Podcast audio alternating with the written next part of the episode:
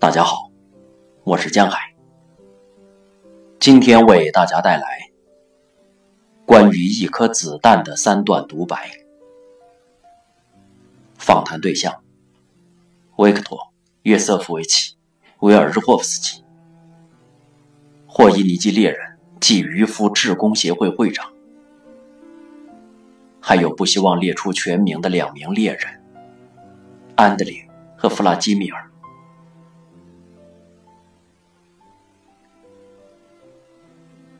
第一次杀狐狸时还是小孩子，后来我杀了一头母鹿。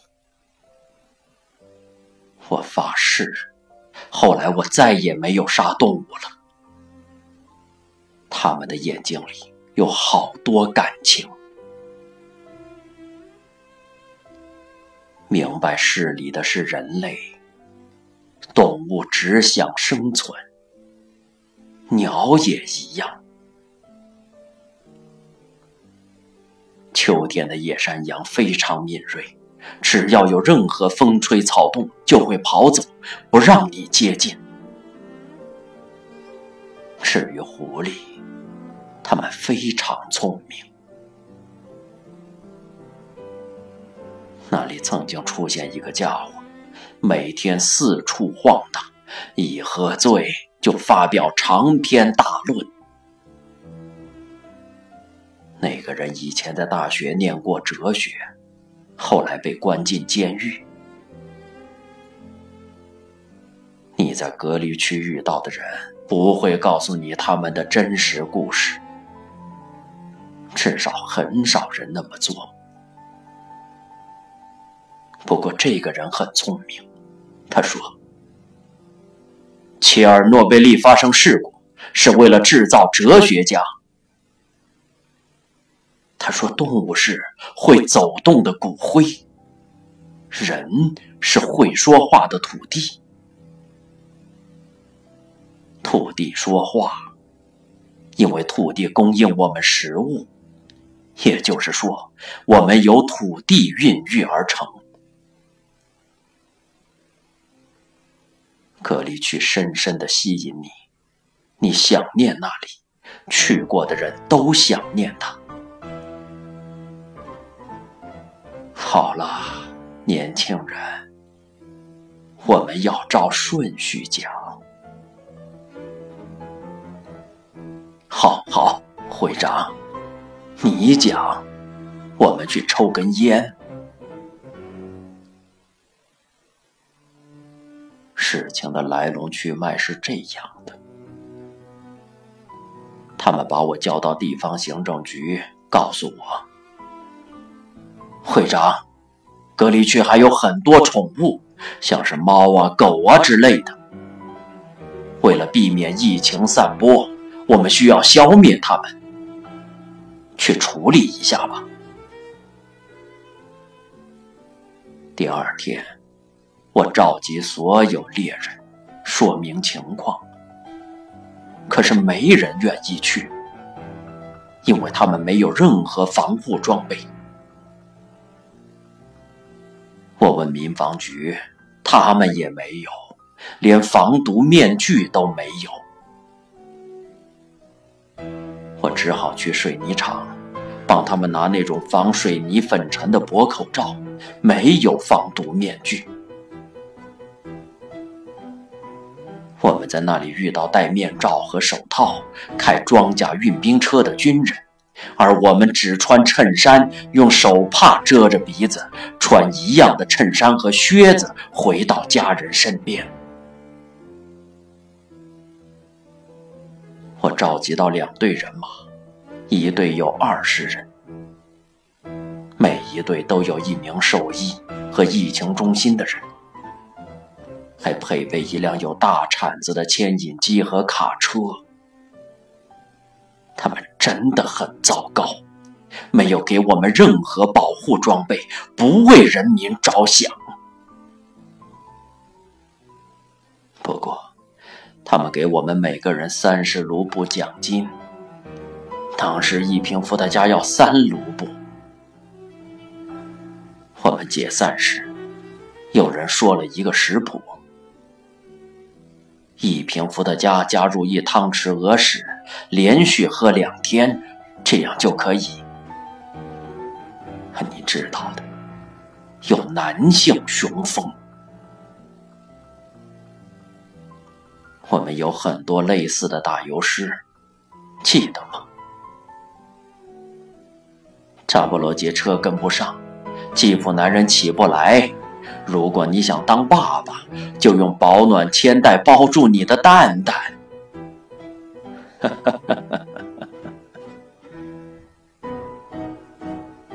我们在隔离区待了两个月，那一带大部分村子都疏散了，一共几十座村子。巴布奇、特国维奇。我们第一次进去的时候，狗都绕着房子跑，守护房子，等待主人回家。他们看到我们很高兴，朝我们的声音跑过来。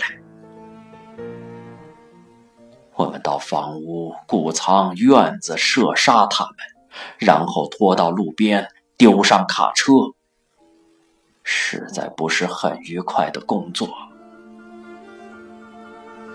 他们不了解我们为什么要杀他们。那些动物很容易杀，他们是宠物，不怕枪，也不怕人。他们听到我们的声音会跑过来。有一次，我看到一只乌龟在那里爬。老天哪，它在一间空房子里爬。有些房子有鱼缸，里面养了鱼。我们没有杀死乌龟。如果你用吉普车压乌龟，它的壳不会裂开。当然，我们只有喝醉了才会做这种事。庭院有敞开的笼子，兔子跑来跑去。我们放走被关着的水獭。如果附近有湖泊或河流，它们就会游走。人们暂时抛弃所有家当，因为命令是什么？三天。他们骗小孩子。我们要去马戏团，他们都在哭。大家以为自己会回来。告诉你，那里真的是战区。猫看着人的眼睛，狗儿哀嚎，无论混血狗或牧羊犬都想上巴士。士兵把他们踢走。他们跟在巴士后面跑了好久，疏散是很可怕的事。日本人有广岛，现在他们超越全球，所以这意思是，那是射击的好机会。射杀移动的生物是人类的本能，很有趣。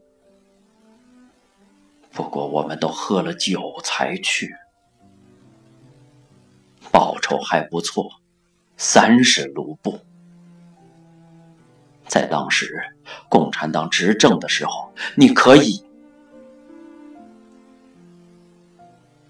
一开始房屋都是密封的，我们没有撕掉封条。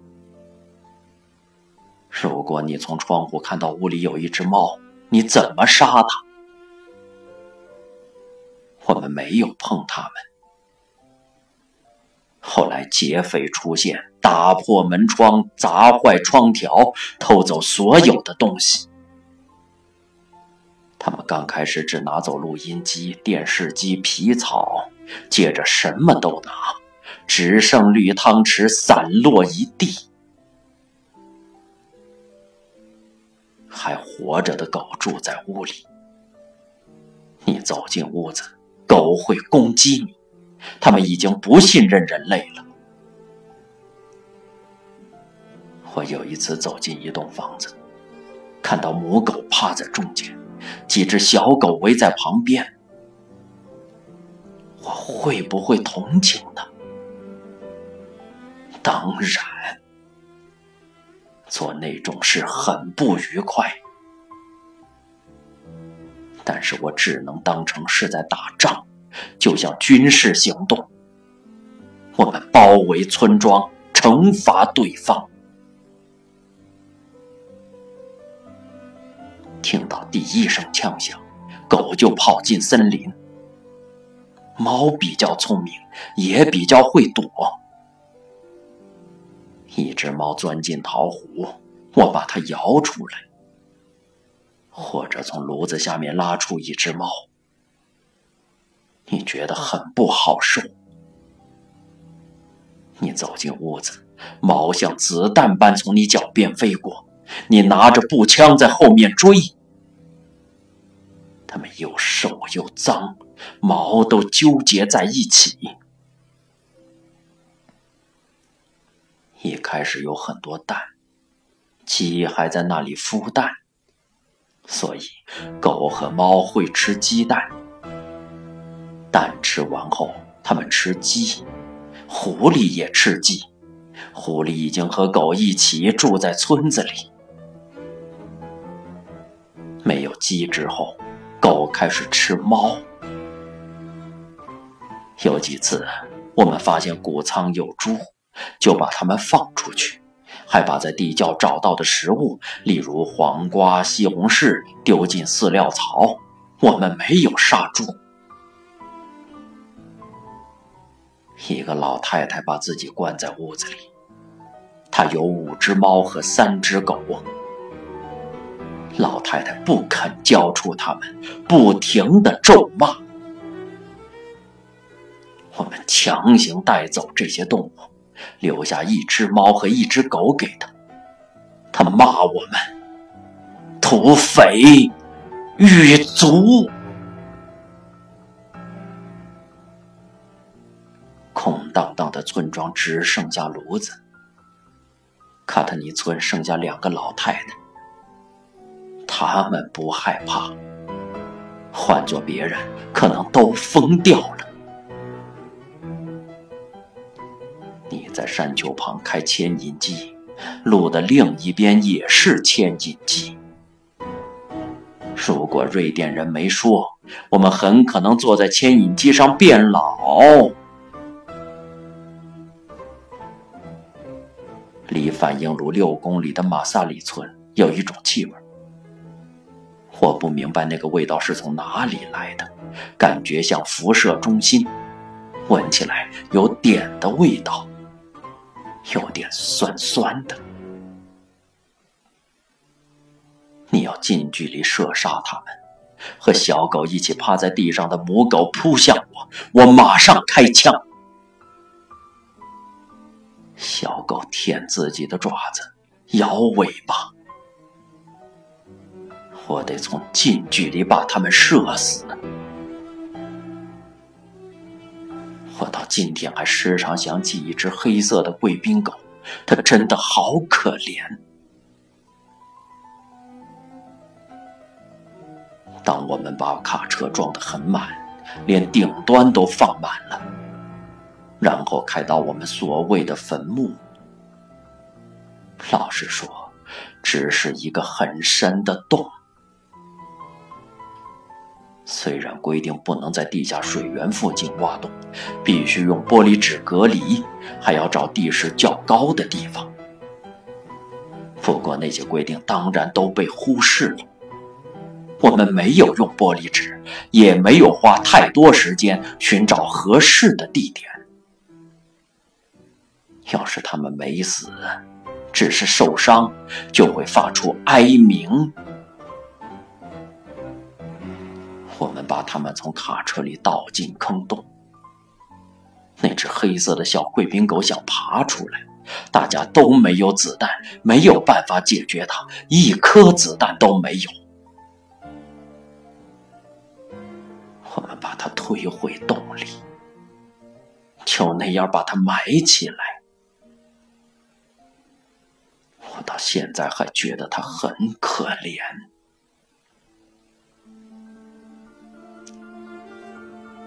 那里的猫没有狗多，也许它们跟在人后面离开了，或是躲起来了。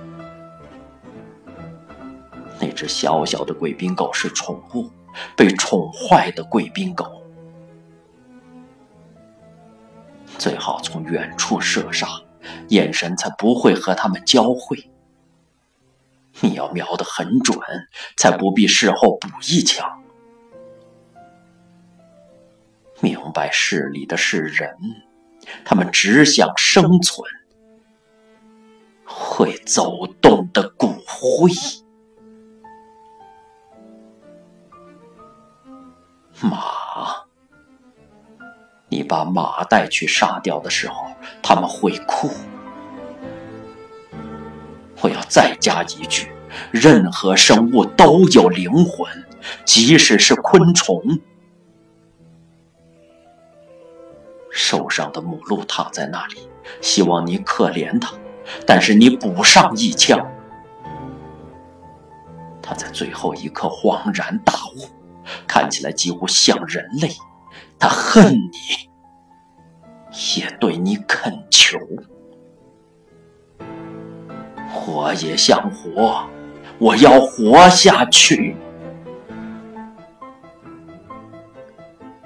学会射击很重要，打他们比杀他们更糟。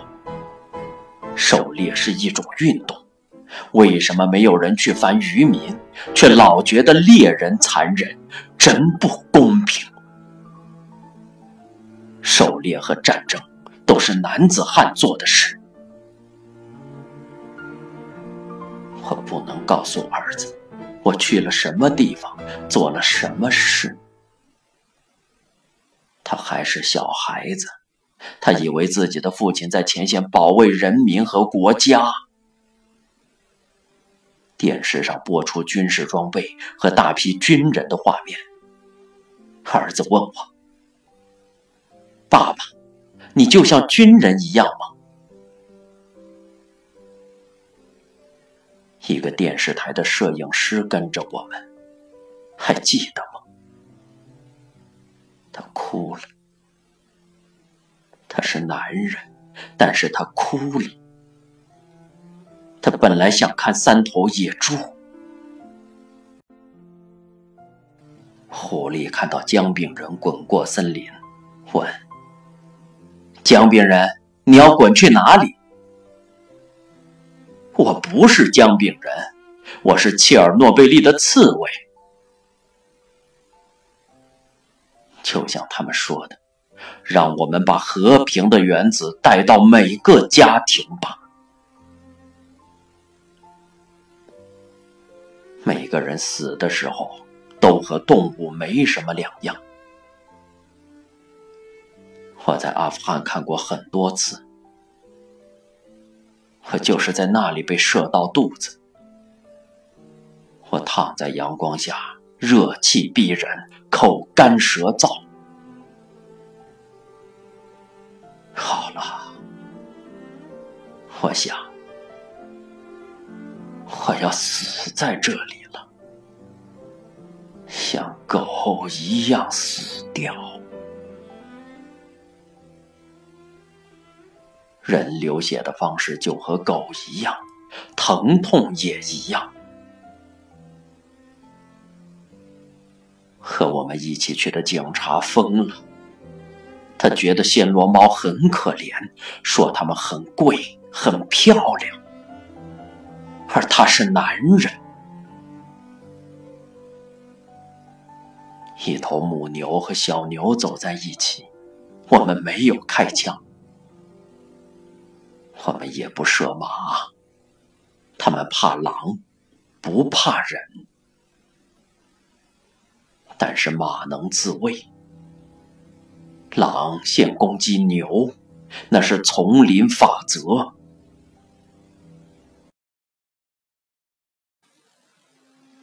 他们把白俄罗斯的牛运到俄罗斯出售。小母牛有白血病，不过他们会打折。我最同情的是老人，他们朝我们的车子走来说：“年轻人，可不可以去看看我的房子？或者给我钥匙，说能不能帮我拿西装和帽子？再不然，就是塞几枚硬币给我，问我的狗还好吧？狗被射死，房子被洗劫一空，他们永远回不去了。你怎么告诉他们？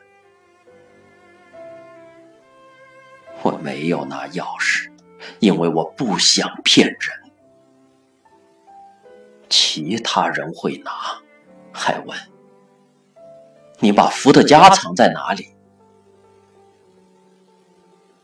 老人告诉他们之后，他们就去找出装满伏特加的牛奶罐。他们准备办一场婚礼，要求我们替他们杀野猪。肝脏在我们手中融化，但是他们不在乎。为了婚礼，为了洗礼，我们也为科学开枪。有一次，我们射死两只兔子、两只狐狸、两只野生山羊，它们都生病了，但是我们仍然把肉弄嫩吃掉。一开始我们不敢，但是后来也就习惯了。你总得吃东西，我们不可能全部搬到月球上去。有人在市场买了一顶狐狸皮草帽子，后来头秃掉。一个亚美尼亚人用很便宜的价钱向隔离区的人买了一把机关枪，后来死了。我们彼此吓唬对方。至于我，如果说我的想法没有任何改变，那是胡说八道。我和负责把房子运出去的司机聊天儿。当然，那些东西已经不是房子、学校或幼儿园了，只是编上号码，准备去除辐射的物品。但是他们把那些东西运出去了，我忘了是在澡堂还是啤酒摊遇到他。他告诉我，他们把卡车开进去。在三个小时内把房子拆掉，放上卡车。隔离区边缘会有人和他们碰头。他们把隔离区的东西卖到度假小屋，给司机一些钱，让他们吃东西，把他们灌醉。我们当中有些人是掠食动物。其他人只想在森林里散步，猎捕鸟儿一类的小动物。那么多人受苦，却没有人负责。他们把核电厂厂长关起来，后来又放他出去。在那种制度下，很难说谁有罪。报纸说他们在那里研究用于军事的布，打算制造原子弹，所以才会爆炸。但如果那是爆炸的原因，为什么是在切尔诺贝利？为什么不是法国或德国？有一件事我记得很清楚，大家都没子弹了。没办法射死那只小贵宾狗。二十个人，一天下来一颗子弹也不剩，可也没有。